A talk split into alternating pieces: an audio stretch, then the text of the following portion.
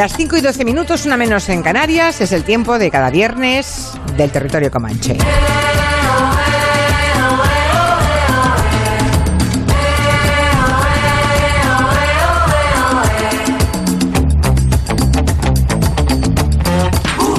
Ya saben, esta hora de radio que dedicamos los viernes a darnos un paseo por cuestiones cinéfilas, literarias, de todo tipo, musicales.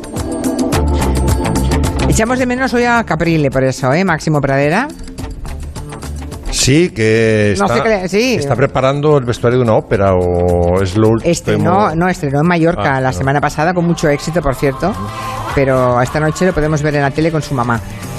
Es verdad. Sí, sale con su madre. Nos claro, incluso claro. el nombre, pero lo he olvidado ya. Bueno, eh, Hacemos buena pareja artística, Gabriel y yo. Sí, sí, sí, sí, la verdad. Es, es curioso, es curioso. Sí, sí. Bueno, pues, eh, ¿habéis venido a Ibiza muchas veces en vuestra vida? Era la isla que me faltaba. Había estado en Menorca, había estado en Mallorca y No habías venido a Ibiza.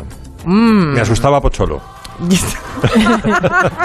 Vivía aquí, ¿no? Pero no, pero mm, pululaba por aquí. ¿Ah, sí? Me asustaba encontrármelo. ¿Alguien recuerda a Pocholo por aquí? Sí. ¿Todos? ¿Le le han visto por aquí? Uy, hay que llevar ahí un micrófono. Dice así, dice con las manos.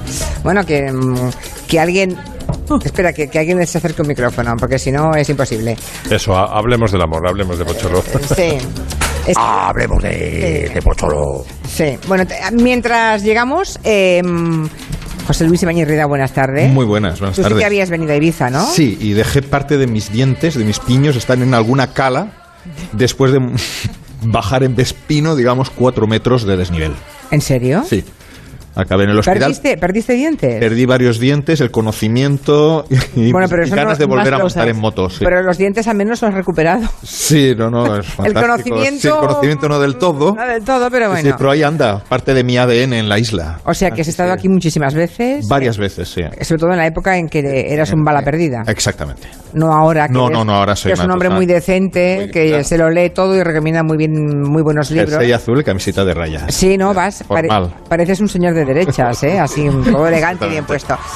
La señora que. Así que usted vio a Pocholo mucho por aquí. Pocholo es un adicto a la salina, a la playa de la salina. Ay. Allí lo ve diariamente. Ah, vive aquí él ahora. Sí, Ah, y vive además tenía hace años un bar en Dalvila, arriba del todo. Ah, de Ibiza, bueno. Mm. tenía un bar, entonces lo veíamos por la calle, ahí cada día, vamos. Y sigue aquí, o Y sea. sigue, y sigue. muchas veces. Hay mucha gente aquí, ¿no? Muchas celebrities por aquí, ¿no? Muchos, muchas. Pero la gracia que tiene, siempre me lo cuentan, es que para ustedes son un- uno más todos, ¿no? Claro.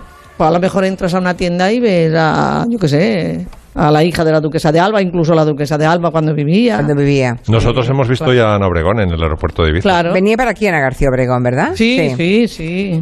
Bueno, hace pocos días estaba aquí con esto del cáncer, que estuvo, había un de esto de algo del cáncer y estaba ella también. Claro, Sí, claro, claro. La vemos, vemos a mucha gente. Muy bien. Nuria Torreblanca, muy buena. Muy buenas. Tú también has, has venido aquí a hacer daño alguna vez, ¿no? Alguna vez, pero creo que voy a empezar a venir más. Me gusta Este. mucho Ibiza, sus gentes y sus fiestas. Bueno, muy bien. Y su arroz con bogavante También. caldoso. ¿Te has comido Me he arroz? tomado hoy un arroz con bogavante caldoso que luego me he tenido que duchar. Pero que va... No, además es verdad, vienes con el pelo mojado todavía. Pero te has tenido que duchar porque te has, te has metido Porque dentro yo no como arroz con bogavante, yo me refocilo. en el bogavante. Ha sido- ¡Qué barbaridad! Bueno, pues nada. eh, al hilo del festival de moda Adlib, que era un poco el leitmotiv ¿no? de nuestra presencia en Ibiza y es el segundo año consecutivo, señal de que nuestra primera visita pues funcionó muy bien. Además, hoy hemos sabido que fruto de esa visita, de esa visita eh, ha habido muy buenas relaciones entre Caprile, la moda Adlib y la televisión, así que todo cuadra, ¿no? Hemos hecho el círculo, hemos cerrado el círculo. Con el leitmotiv de moda Adlib, le hemos dicho aquí a nuestros comancheros que, que paran, ¿no? Que creen alguna cosa. Empezamos con- contigo, Máximo Pradera. Venga, Porque mm, a partir del nombre Adlib, que viene de ad libitum, un latinismo, Una- sí, un, un latinajo como otro cualquiera. ¿nos quieres contar algo? En la música normalmente no abundan los latinajos, abundan los italianismos, ¿no? Crescendo, acelerando, eh, en fin, andantino, andante.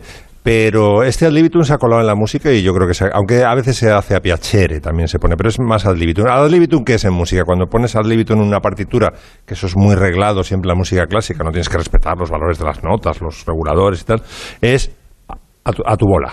a tu bola. Tienes que interpretarlo, pero eh, digamos que tienes puedes tomar libertades con el tempo, con eh, la dinámica, con Es bonito lo de a piacere, ¿eh? a piacere es muy bueno. A placer. Está bien, está A bien. placer. Entonces, ¿qué, ¿qué pasa en la música? Que hay gente que lleva lo de a tu bola, lo lleva un poquito más allá y es ya a tu puta bola, o sea, a mi puta bola. Ya. Y eso ya es cuando empiezan a desbarrar. Entonces, yo he traído ejemplos de, De gente que desbarra. de músicos que han llevado lo de ad libitum eh, Demasiado a tu lejos. bola demasiado lejos. Y vamos a empezar con una señora, eh, claro, es gente, si os fijáis ahora lo que vamos a escuchar todos, es gente que ha triunfado en la música haciéndolo mal, pero no haciéndolo deliberadamente mal. Es gente que no tiene formación, la música es muy difícil, como bien sabe la, nuestra señora Miss, Miss Dinamarca, es muy, muy difícil, es que la llama, ¿quién te llama Miss Dinamarca? Esa que se me va a quedar al Se final. le va a quedar. El corresponsal en... Hombre, en- es que es en- una definición de Nuria Torreblanca que dio Chiquito de la Calzada que me parece fantástica. Ya solo A por Chiquito, la, Chiquito la vio y le dijo, hombre, Miss Dinamarca. Y es que Y con mis mm, Dinamarca se quedó, sí. exactamente. Bueno, pues es gente, digo, que ha triunfado en la música a, a pesar de que eh, lo hace francamente mal, generalmente es por falta de formación, ¿no? Y vamos a empezar con un crack, una señora americana, me parece que es del estado de Missouri, eh, creo que ya ha fallecido, que es la señora Miller, Mrs. Miller, era su nombre artístico, que llegó a, grabar un disco eh, que se llamaba Los grandes éxitos de la señora Miller, eh, que vendió en tres semanas, do- en los años 60, esto hay que retrotraerse un poco, ¿no? Vendió 250.000 copias de, lo que, de este espanto que vais, que vais a escuchar. Que quede claro que yo no la conozco de nada. No la conoces, bueno, A pues- Miss Miller de nada. Mi- La señora Miller es una, fue una institución en Estados Unidos y eh, el- a la gente le gusta. Es una especie de. ¿Visteis la película esta de Florence Foster Davis? Esta que hizo. ¿qui- ¿Quién fue? La- Meryl Streep. Meryl Streep, Meryl Streep dio vida a una soprano clásica que se creía que cantaba muy bien. Bueno, pues este es el equivalente en pop de eh, Florence Foster Jenkins, ¿no? Y canta así.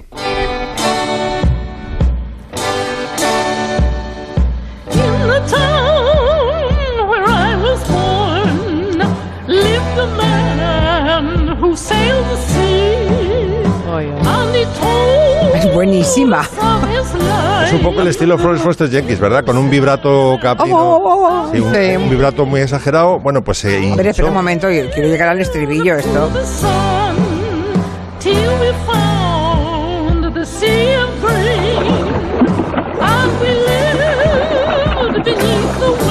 La señora Miller. Ahí vamos. Espera, espera, que llega, que llega.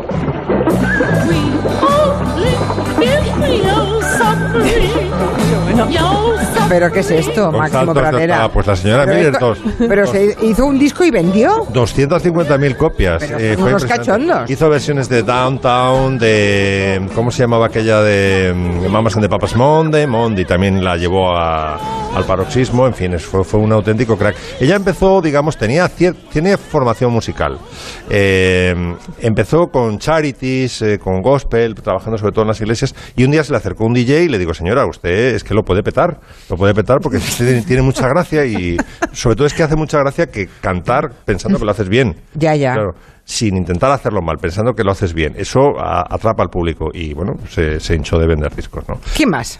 Eh, ahora vamos a traer a un colaborador de Lo Más Plus eh, llamado El Pulpo. ¿Os acordáis todos de esa foto icónica, ese vídeo icónico de Soraya San- San- Santa María subida a un atril de DJ, mm, poniendo, pinchando discos? Bueno, con- con, un dedo índice levantado, además. levantado. Bueno, Sí. pues el DJ que estaba al lado ¿A su lado? Santa- era el Pulpo, Carlos Moreno el Pulpo, que Ah. trabaja en una emisora que no voy a mencionar.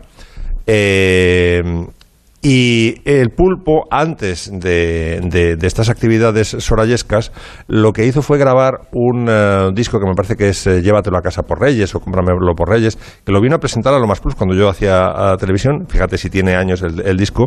Y eran todo villancicos, pero estos sí cantados deliberadamente mal. Esto es La Marimorena por el Pulpo.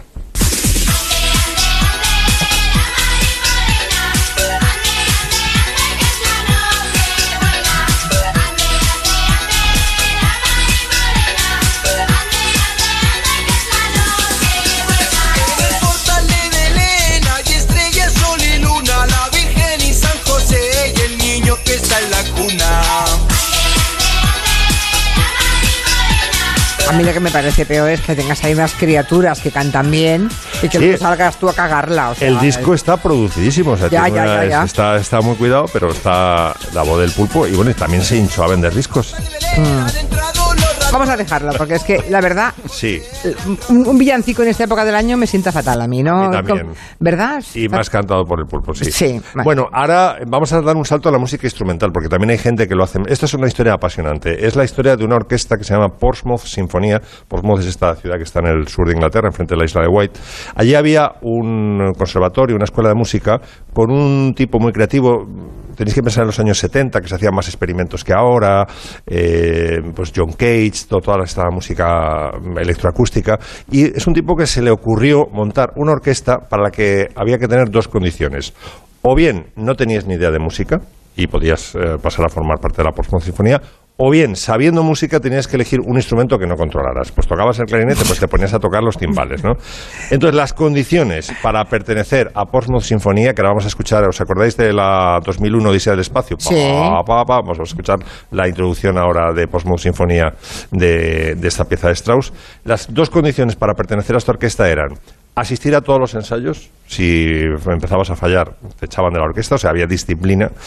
Y la segunda condición era que no podías hacerlo mal deliberadamente, es decir, tenías que tocar lo mejor posible dentro de tus limitaciones. Y sonaban, ¿Y el resultado? Sonaban así.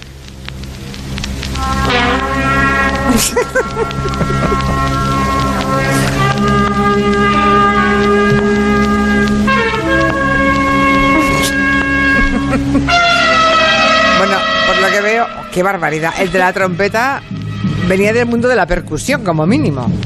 Qué barbaridad. de la percusión de la trompeta, sí. Venía del más allá, ¿no?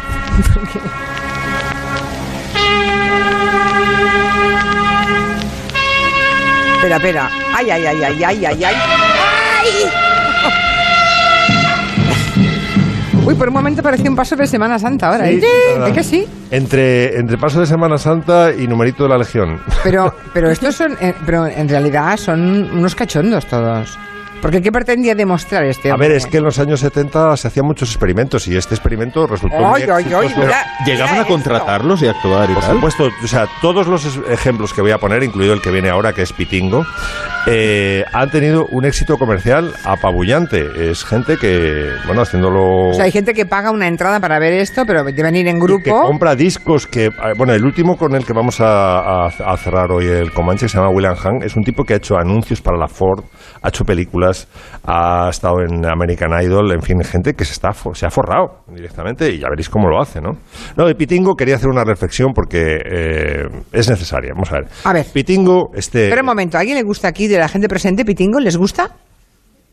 Pocas manos. ¿Alguien? ¿A una mano levantada? ¿Nadie les gusta Pitingo? Os puede gustar, ¿eh? Yo voy a hacer, una, nada, ¿eh? voy a hacer No. una reflexión de carácter musicológico nada más. Ya, ya, ya. No, No. que hable de o sea- espaldas, que se gire, así no le vemos la cara.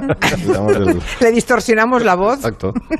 Pitingo- No, nadie. Vale, a nadie le gusta Pitingo. Mira, vale, ya está. Suena una sirena de policía, mencionas Pitingo y llega la Sí, policía. sí, ha llegado la poli. Curioso. Estamos en la sede del Consejo Insular, claro. Claro, claro. Mm. Pitingo, ¿qué ha hecho? Pitingo ha mezclado la música soul Con la, eh, la música flamenca. Entonces, ¿cuál es la reflexión que cabe hacer? Que son dos salsas demasiado fuertes. Es decir, es como hablaba antes del bogavante que me he tomado, ¿no? Es como mezclar el bogavante con rabo de toro. Es decir, una, cuando tú haces una mezcla, puedes mezclar una cosa que tenga más aroma con una cosa mm, más suave. Pero mezclar dos bombas como el, bogavante con, con, con arroz caldoso y el rabo de toro es que no procede. Y el resultado es esto.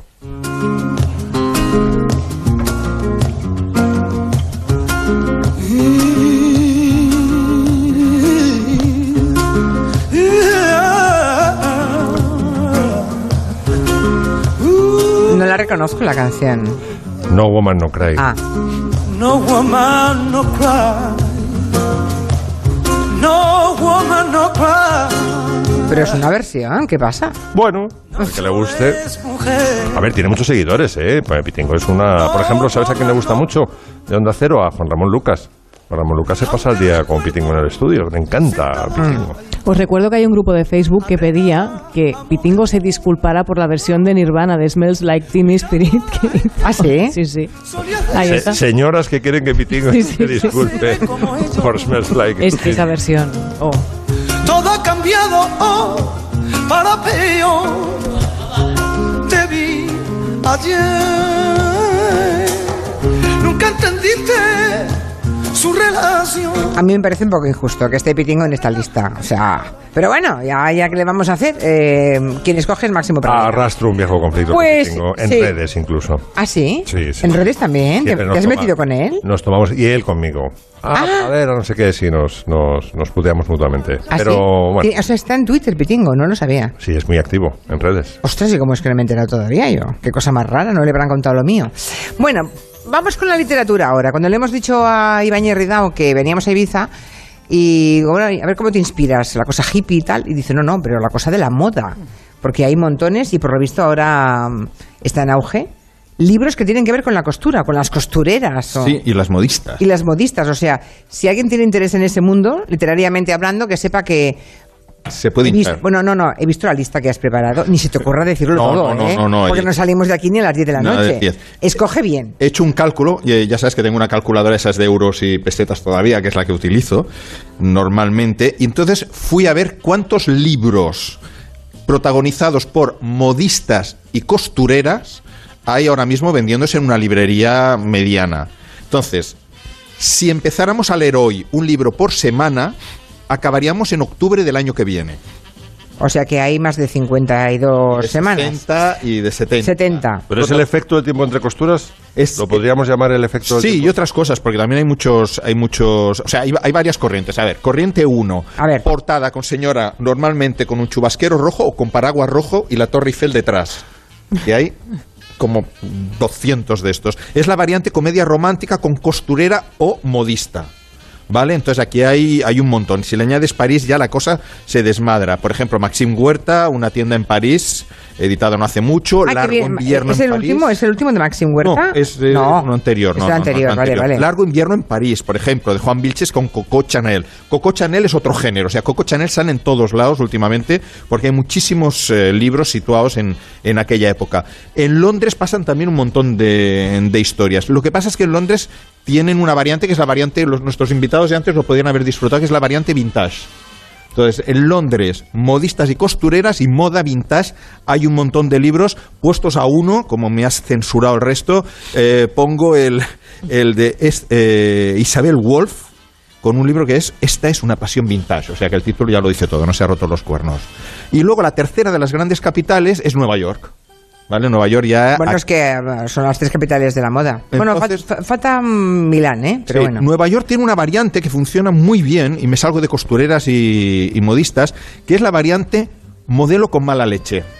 Entonces, por ejemplo, Candace Burgess, que es la autora de Sexo en Nueva York, retrató este mundo de la pasarela con una protagonista que alcanza la cumbre para ellas desfilar para Victoria's Secret. Y entonces a partir de ahí ya hace cualquier cosa y ahí entra cualquier cosa y los hombres pueden desatar su imaginación porque aciertan, que es para mantenerse arriba. Entonces eh, es un libro muy divertido con ese tono de, sexo en Nueva York. Se llama Tras la pasarela y lo editó Esencia. Luego el autor de American Psycho, Bret Easton Ellis, también cogió el tema de un modelo, en este caso es un modelo masculino que también es capaz de hacer cualquier cosa por eh, mantenerse arriba. Con lo cual, si alguien tiene una hija o un hijo que quiera hacer de modelo, que no vaya a Nueva York después de leer estas dos, queda vacunado del todo. Y luego está la tercera, bueno, el- la cumbre es eh, El Diablo Viste de Prada, digamos, es la cumbre de, digamos, de, de modistas y demás allí. Hay una tercera variante que son eh, amores en tiendas o tiendas más o menos grandes.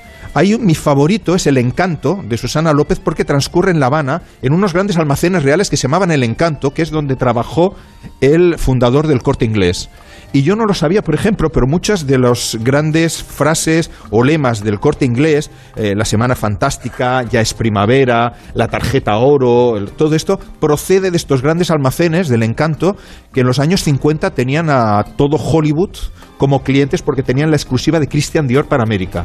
Ah, Y, y es una novela muy agradable. Entonces, eh, otra de las cosas muy curiosas que explican aquí es que cuando entran los barbudos en La Habana, Che Guevara lo primero que hace es irse al encanto a comprarse la famosa cazadora que sale en las fotos de Corda.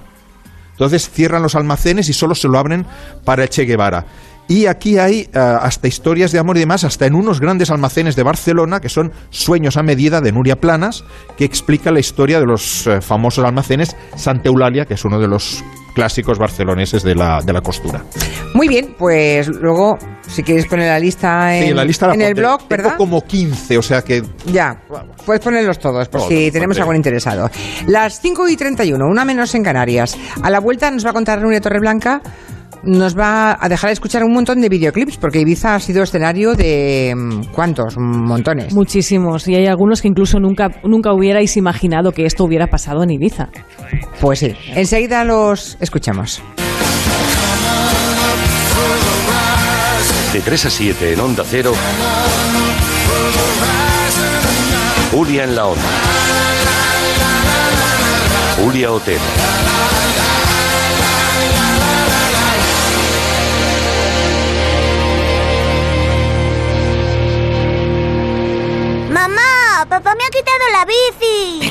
Si quieres circular sin restricciones, cómprate un Opel y deja al niño en paz. Si por eso lo hago, que son los días redondos de Opel. Y si llevas algo que ruede, te dan hasta 7.000 euros para renovar tu coche. Del 1 al 18 de mayo trae cualquier cosa que ruede y te damos hasta 7.000 euros para la compra de tu nuevo Opel. Consulta condiciones en opel.es. Ya están aquí los Big Brand Days de MediaMark.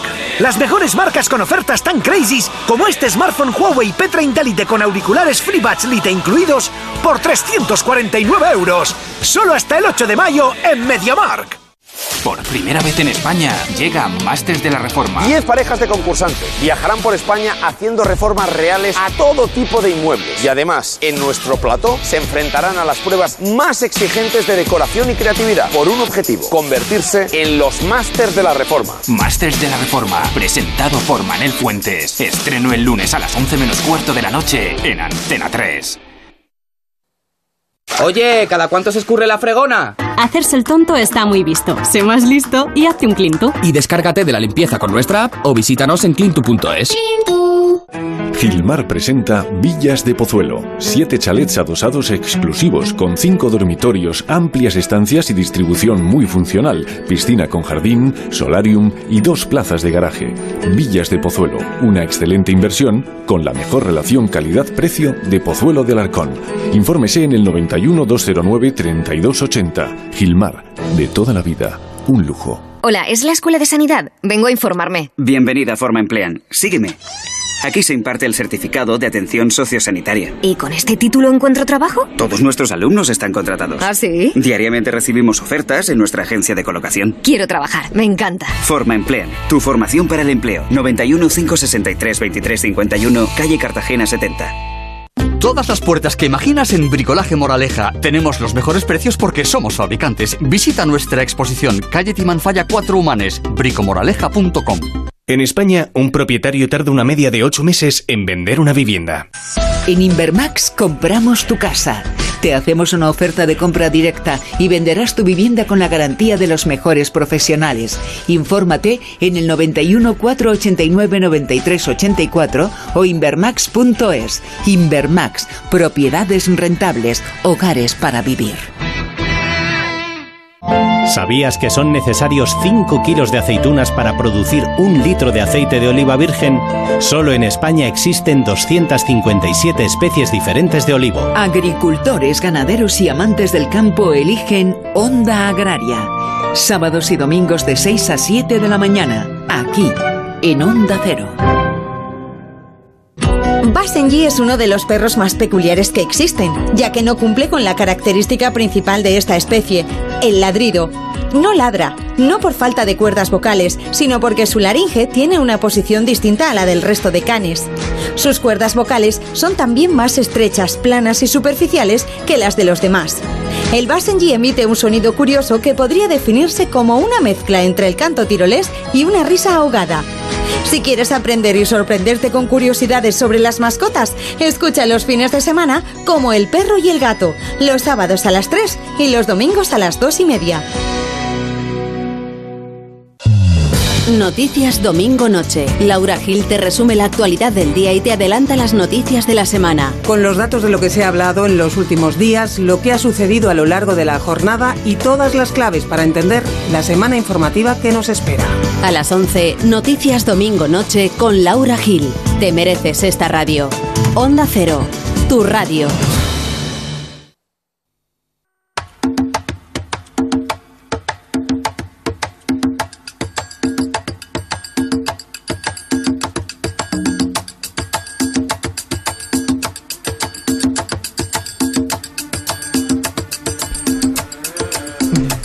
Estamos emitiendo el programa hoy en directo en Ibiza, celebrando las jornadas de la moda Adlib.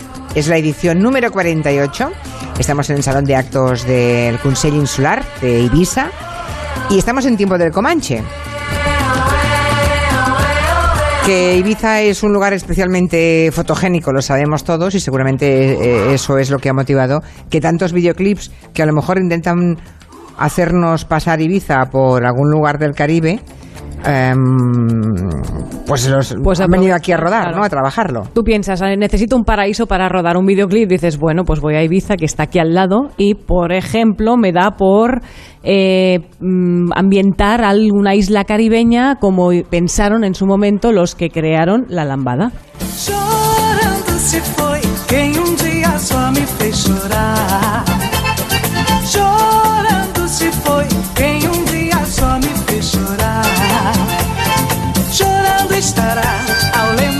decías que significaba la lambada? La lambada en portugués significa, espera, latigazo, significa lambada. Que dices, esto es brasileño, a más no poder, ¿no? Bueno, pues como dirían aquella famosa frase de Twitter, hemos sido engañado, porque esto no se rodó ni en Bahía ni en Río de Janeiro. Este videoclip se grabó aquí. En, en la isla de Tagomago, que es un islote situado a la altura del municipio de Santa Eulalia del Río, es una isla privada, si no me equivoco, que con una única vivienda de lujo que puede alquilarse desde 20.000 euros la noche. Un sitio estupendo donde Gareth Bale le pidió matrimonio a su mujer o por donde han pasado, por ejemplo, Cristiano Ronaldo o Justin Timberlake. ¿Alguien ha estado en esa isla? Hay que tenemos, allí. Oye, un niño, ¿cuánta gente ha estado ahí? Todo el mundo ha ido. ¿Pero pagando los 20.000 Ah, euros ahí, por ahí, noche? ahí, ah, retrate. vale, gracias. No, pero no, no, no han estado. ¿Pero se puede ir a dormir o.? No, a dormir no. a verla por fuera quizá, ¿no? Claro, pero, pero llegar hasta allí sí, claro, porque por la ley de costas no hay islas privadas en España. Cualquiera puede ir a cualquier isla, ¿no? Se puede No, ir no, no. a pasear.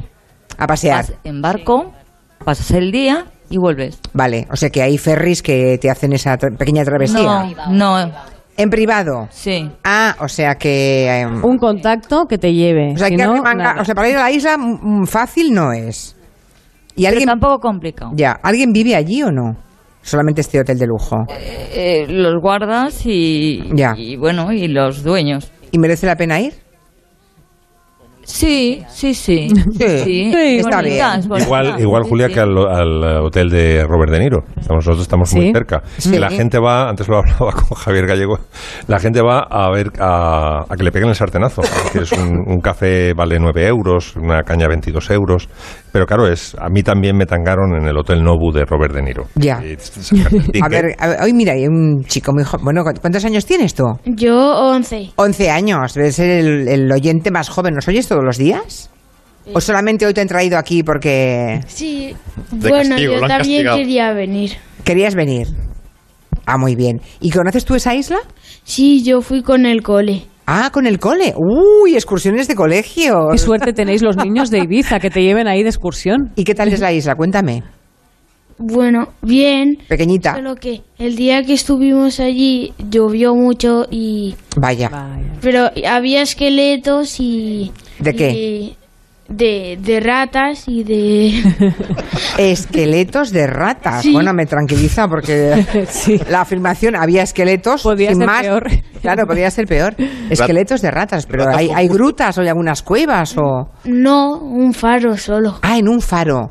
Que no sé si está ocupado o no el faro. ¿Está ocupado? Ellos hicieron la excursión barata. Ya. ¿El faro está ocupado o no? ¿Funciona? Eh, no, creo que no. Ya no, ¿no? Bueno, sí, sí. El faro funciona. Funcionar funciona, pero no hay nadie, creo. Ya. O sea, que lo hacen a distancia. Es- brr, bueno, bueno. ¿La isla se llamaba, hemos dicho? La isla de Tagomago. Tagomago. Un islote, sí, sí. El islote de Tagomago. Muy bien, pues muchas gracias. Oye, cuando salgas del cole que te pongan el programa. Vale. ¿Vale? Mira, esta canción también se rodó, este videoclip de esta canción se rodó también aquí en Ibiza en 1988 en Formentera. A este, Chris te, este Rea, te ¿no? gusta, ¿eh? Sí, me Esto trae sí, recuerdos. te he ¿De qué visto la año es cara. esto? Del 88, Chris Rea. 88, Chris Rea, sí. Es uno de los primeros vídeos que usó el plano del faro das Cap de Barbaria o Barbaría, un recurso utilizado más tarde en infinidad de rodajes, por ejemplo, no sé, en muchas, poli- muchas películas ha salido, ¿no? Eh, que no es el primero, Chris Rea no es el primer británico al que le encantó Ibiza. Por aquí también pasaron King Crimson o David Gilmour y grabaron canciones eh, inspirándose en Ibiza, ¿no? Pero vamos ahora con un clásico.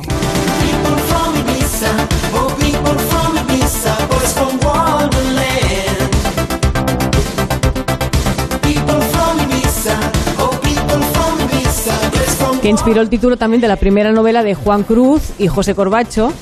Es un videoclip, a ver, a mí me, me flipa bastante este videoclip, es, es muy retorcido. Es, ahí se ve una pareja en ese videoclip, ¿no? Que de repente tiene un accidente de coche, aparece un coche volcado, la pareja está intentando recuperarse, se intenta levantar, el coche está en llamas, o sea, es una- un plano dantesco.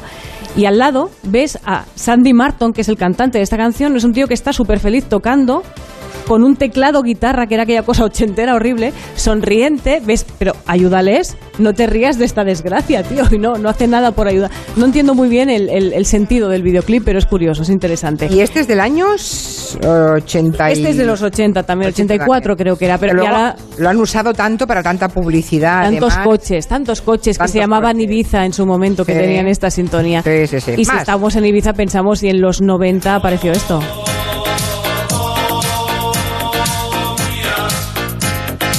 Grabaron aquí también, claro. Sí, finales de los 80. Está rodado delante de la heladería Los Valencianos, porque si ves el videoclip lo ves, en la plaza Antoni Riquer, y es un, el, el vídeo es fantástico, es un despliegue de costumbrismo, de abanicos, un videoclip, a ver, caro no fue, porque tiene solo una localización. Y hay un momento en el que eh, al realizador le da un locurote que dice, se me está acabando el vídeo y no estoy haciendo nada raro. Le da un momento de multipantalla y empiezan a salir planos picados de cosas extrañas, de, de playas. De repente piensa, hoy no he puesto playas en, en el vídeo y sale todo de golpe concentrado. Lo comía, los abanicos, aquello fue un hito Sí. en Ibiza y también en todo el mundo. ¿no? Pero a que no imagináis qué videoclip se rodó aquí en Ibiza. ¿Qué me dices? ¿Caballé y Mercury? Sí, sí, sí, el himno oficial de las Olimpiadas de Barcelona. Una canción que habla de Barcelona, de sentimientos, y se rodó en el Q Club de aquí, de Ibiza, una discoteca en 1987. Esa puesta en escena en la que no hay ni un plano de ninguna playa. El escenario es épico. Recordáis a, a Caballé y a Freddie Sí. Mercury cantando. Ni una playa. Y también recordáis a Guam, ¿no?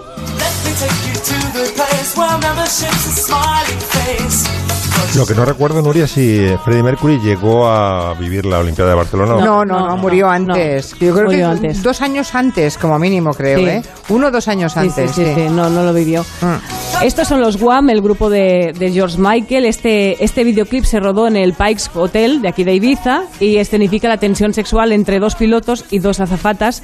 Bueno, es bueno, facilón, pero ¿qué le vamos a hacer? Tiene, tiene de todo, ¿eh? tiene piscina, tiene playa, tiene todo lo interesante. Hay más vídeos más recientes que se han rodado en Ibiza.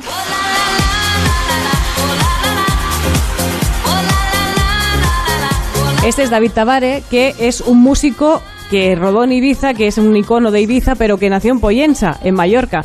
Pero también, por ejemplo, tenemos más músicos que no son de aquí, también inspirados. Por ejemplo, Pau Donés, que tiene casa en Ibiza y aquí rodó este videoclip. Una bilancia che pesa il tempo, la solitudine e il silenzio. Y vamos a acabar con un clásico veraniego, porque ¿qué sería de los veranos de los últimos años, de hace 10 años por lo menos, que tenemos el, estamos esperando siempre el anuncio de Estrella Damm, que empezó a rodarse en Formentera y los últimos años el último anuncio de Dani de la Torre también lo grabó en Formentera y esta canción estaba ahí muy presente. So here we are now, and I can't stop from crying, Lily. And you said, hey, hey, ho, you know this is the way to go. You will forget about me when I'm on that plane. Forget about me when I'm on that plane. Tonight, tonight, tonight, tonight, I wanna be with you tonight, tonight, tonight. Tonight, tonight, I wanna be with you tonight. Bueno, repaso exhaustivo de los videoclips que se han rodado en, en Ibiza. Algunos previsibles y otros. Lambada. mm, bueno, y el de. El de Montserrat Caballé. Tampoco Sí, sí, claro, claro, claro. Me podía imaginar que había sido rodado en Ibiza. Volvemos a las canciones ad libitum hechas a piacere. El estilo a ad libitum. piacere, por decir algo, porque en algún caso de piacere poco, pero en fin. Esto es muy divertido. Mira, eh, Carlos Moreno el Pulpo, él tiene un lado friki bastante potente y a su vez eh, hace como Sardá que potenciaba a los frikis, ¿no? Durante un tiempo tuvo un programa en televisión, me parece que en la televisión que montó la COPE, y llevaba mucho friki. Y uno de los grandes frikis que llevó para que se explayara, para que se esponjara y enseñara su arte fue el Pollito de California. ¿Habéis oído hablar del Pollito de California? Algo. Sí. Pollito de California es un tipo que nació en, en San José, eh, es- está al norte de California, muy cerca de San Francisco, y bueno, él se enamoró del flamenco desde su más temprana infancia, vino a España muy joven, me parece que con 20 años, tiene aspecto de albino, el pollito de California, pero para triunfar en los primeros años llegó a, a teñirse el pelo de negro y a gitanarse para... Y, A ver si colaba. y a, para ver si colaba. Y dicen que llegó a, o él dice que llegó a tocar palmas en un videoclip de Camarón o en, una, o en un disco de Camarón. En fin, esto no, no ha sido confirmado. Bueno, luego ya despegó su carrera en solitario y eh, grabó un, un disco. Y Entonces, eh, Carlos Moreno del Pulpo le invitó a su programa de televisión para que presentara algunos cortes de este disco. El primero es a su manera y es la- el diálogo entrevista, el, el recital de entrevista entre el Pulpo y Pollito de California. ¿Qué llevó al pollito a dedicarse a la música a su manera? A mi manera. No, que yo toco como flamenco, lo que pasa que, claro, me sale a mi manera, ¿no? Con eso te quiero decir. Entonces, ¿qué, entonces, ¿qué quieres que diga ahora? Vamos a repetir la pregunta porque vemos que nuestro invitado tiene algún problema para el tema de la- del raciocinio. Eh, digo, pollito, ¿qué es lo que te llevó a dedicarte a la música a tu manera? Pero eso, a dedicarme, simplemente la pregunta normal sería, ¿y qué, qué te ha llevado a dedicarte a la música? Y punto. Punto com, o como quieras decirlo. Pero a tu manera, que eso sobra. A mi manera, no, lo hago a mi manera, pero que me gustó mucho el flamenco. por ¿Y esto se me- emitió dónde? Esto se emitió en un programa que tenía el cuerpo en la, en Ya, la- ya, en la ya. televisión que montó la COPE. sí. Vale, vale, vale, vale. Que era a su manera. o sea, es el poco- pollito, el pollito de California no asumía que era raro. Claro, es que tú- él pensaba que era un flamenco más. Es que esto es lo interesante de lo que, del material, que, del género que os traigo. Ya, ya, ya. eh, que es que es gente que lo hace todo lo bien que puede. Es decir, no es que toque mal a propósito para hacerse gracioso o para conseguir algún efecto comercial, sino que dan lo mejor de, de, De sí, sí pi- de sí pispos. Sí. Pero, y tenemos al eh, pollito cantando, ¿o y no? tenemos así, ahora es un desafío que le lanza el pulpo, ¿vale? Le dice, mm, canta, dices, tiene 12 temas tu disco. Pues canta el estribillo de, de cada una de las canciones. Y llega a ponerle muy nervioso al pollito, claro. Hay 14, 14 temas. Yo te voy a decir el título de una de ellas y tú tienes que cantar rápidamente el estribillo. ¿De acuerdo? Qué mala es leche. tu disco. Bueno, sí es mi disco, pero que yo... Por la mañana, por la mañana. Es que por la mañana sale en la película en la ciudad. Pero que no hay exactamente estribillo, es que empieza. Y por. No, a ver, que, que tú no eras. Da igual, si no, no, nos vamos, no nos vamos a dar cuenta.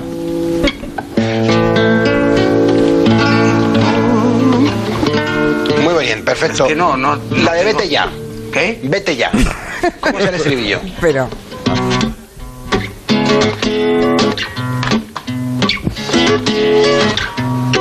Y con el Yanni. Vete ya, que no quiero verte. Vete ya, sé mala gente.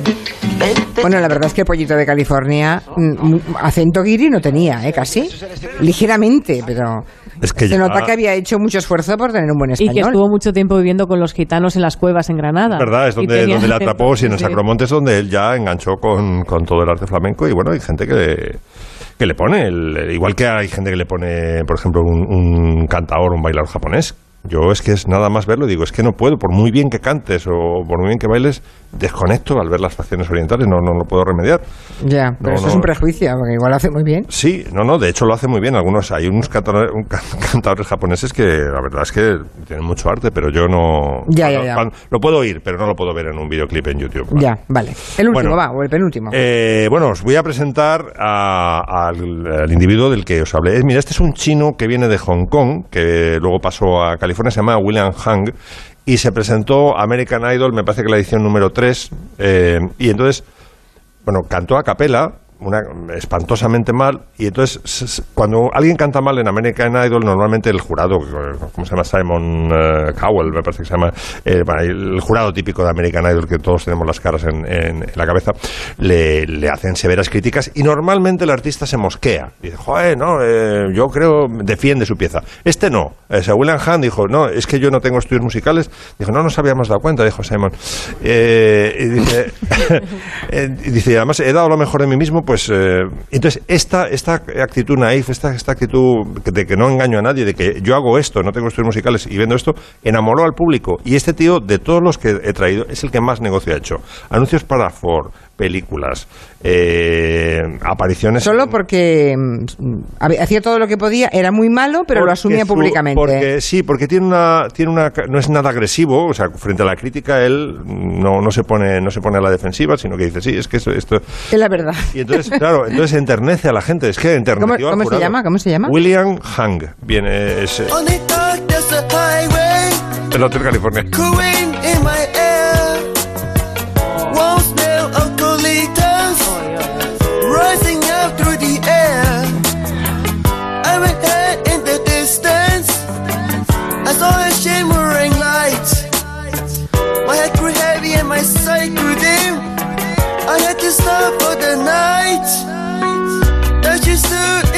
Y ahí lo tienes, ¿no? Montado en el dólar.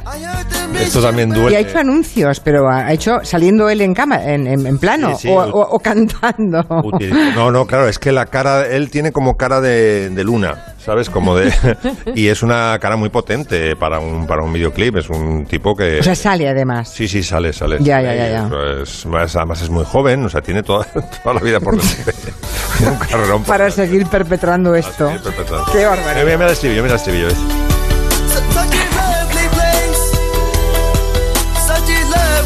Como un cuarto de tono Bueno. bajo, así. En fin.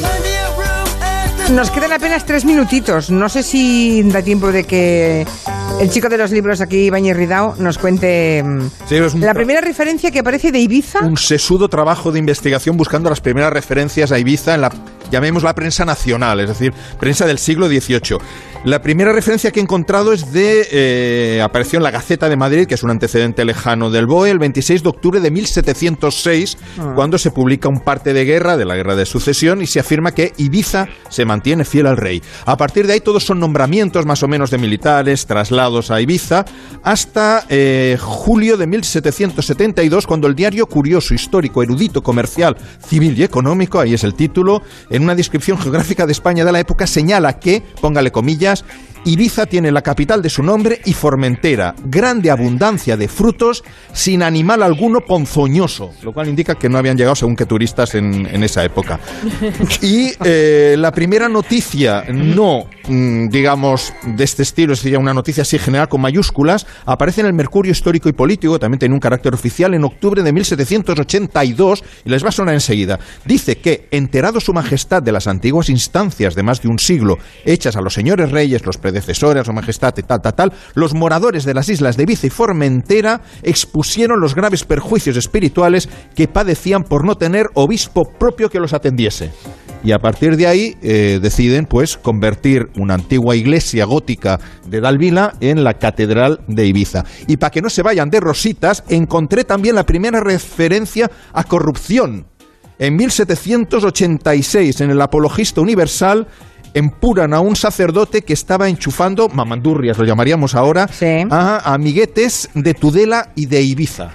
De Tudela. de Tudela. No me digas No, relación no, no, hay no, entre Tudela y Navarra Ibiza, imagino que daría allí. Y es la primera referencia que encuentro a corruptelas en la isla. En todo caso, que sepan que, que no hay mucha literatura sobre... O sea, gana Mallorca por goleada en temas de novelas de, de corrupción a Ibiza, pero por goleada. Y les recomiendo de una criminóloga y periodista ibicenca, Cristina Mandatur, un libro publicado por... por Puzzle, perdón, no me Ah. salía ahora el nombre, sobre crímenes en la isla, crímenes históricos que algunos de los cuales les debe sonar a nuestros invitados de hoy, como el crimen de Benimusa de 1989 que pone los pelos de punta. Es un libro de 30 casos reales. Aquí fue torturada y asesinada una familia alemana por un ajuste de cuentas eh, de Ya. drogas. Ah. Y el arropiero, que actuó también en Ibiza. El arropiero estuvo en Ibiza. El arropiero estuvo crimen- en Creo que es Ibiza. el más grande criminal, ¿no? De la historia de nuestro país, creo Sí, sí, es el asesino en serie que tiene más, más crímenes. Sí, bueno, pues llegamos al final. ¿Te quieres despedir con alguna de estas canciones o no? Porque Bueno. algún broche final de las canciones Adlib. A ver, puedo contar, puedo contar la broma que hicimos eh, relacionándolo con el tema con Tamara, la- lo que llamamos la Tamara la Mala, que ahora actúa con el nombre de Yu- Yurena. Yurena. Eh, cuando vino el guitarrista de Dire Straits eh, a... No me sale el nombre ahora. Mark Knopfler. Vino a, vino a Lomas Plus. le- siempre hacíamos bromas con los invitados y estaba triunfando el tema que vamos a escuchar ahora, el, el famoso No Cambie, ¿no? Y entonces le pacté con él que yo le preguntaba, dice, ¿y usted ahora en qué temas está trabajando? Dice, pues, dice, estoy trabajando ahora en un, en un- dice, a ver si me acuerdo todavía de los acordes y... ah, hizo El como- acorde. hizo como que creaba el no cambie sobre la marcha, ¿no? Como que el, el, el no cambie que cantaba, con el que triunfaba Tamara en aquella época, que eran los 90, ¿no? Eh, que lo había compuesto Knopfler. Y este es, este es el, el éxito de Tamara. Pensar que he cambiado. ¿Y sigue, esta señora sigue actuando? Hace, Sí, con el nombre de Yurena. Yo creo que de todas formas ahora mm, ha bajado un poco la tolerancia en España hacia lo friki, ¿no? Es decir, antes era más fácil imponerse con, Con lo friki. con una salchipapa. Ahora hay una salchipapa al año y lo demás no, no llega a buen puerto. Distinta a la vez. Bueno, pues ahí lo dejamos. Si alguien quiere quieren preguntarle alguna cosa, un comentario aquí eh, a los comancheros, si no lo dejamos ahí, vamos a por las noticias que llegan enseguida y después hablamos algún alguna reflexión sobre la libertad de prensa o que es el tema del gabinete de hoy. Sobre la libertad de prensa que está, de cuestionada, pero en España estamos bastante bien de salud, ¿no? Con, el, con la libertad de prensa. ¿Tú crees? Yo acabo de ganar. una- Pregúntale a los periodistas colegas en Mallorca que les requisaron sus teléfonos para conocer, con lo cual no podían proteger sus fuentes. Pero eso fue un juez loco. Normalmente, mira, las sentencias sobre la libertad de expresión y de información, que las lleva casi siempre el Supremo, están muy bien fundamentadas y muy bien redactadas. Yo me siento muy protegido por los tribunales de justicia, tanto cuando está lo que tiene que predominar es el derecho al honor, como cuando tiene que predominar el derecho a la información y a la expresión. Yo creo que está bastante bien Bueno. eh, regulado. A ver Otra cosa es que a un juez se le, va- se le puede ir la pinza como este, pero esta, Es un caso, fue muy grave esto. De fue muy grave, ¿eh? pero creo, muy grave. pero ¿eh? creo que la audiencia le, le- le revocó el auto y Sí, sí, pero lo, pero lo que había en el teléfono ya ha salido de, de la privacidad del periodista que poseía el teléfono. Eso no lo podemos evitar, que No. depende a un juez se le vaya la pinza. ¿Os Mm. acordáis de uno que se disfrazaba de mosquetero para... Había un juez hace unos años en Canarias, me parece que era, que se aparecía en el estrado vestido de mosquetero. Pero no es, no, o sea, no es no, no por carnaval, sino porque era un juez loco. De vez en O sea, cuando no estaba bien el hombre. no estaba bien de la cabeza. Eh, tremendo. Bueno, ahí lo dejamos. Noticias y a la vuelta discutimos con Noelia Danez, con Ignacio Guardans, que ha llegado también, y con Javier Gallego sobre libertad de prensa, porque hoy es el día que se celebra en el mundo esa libertad.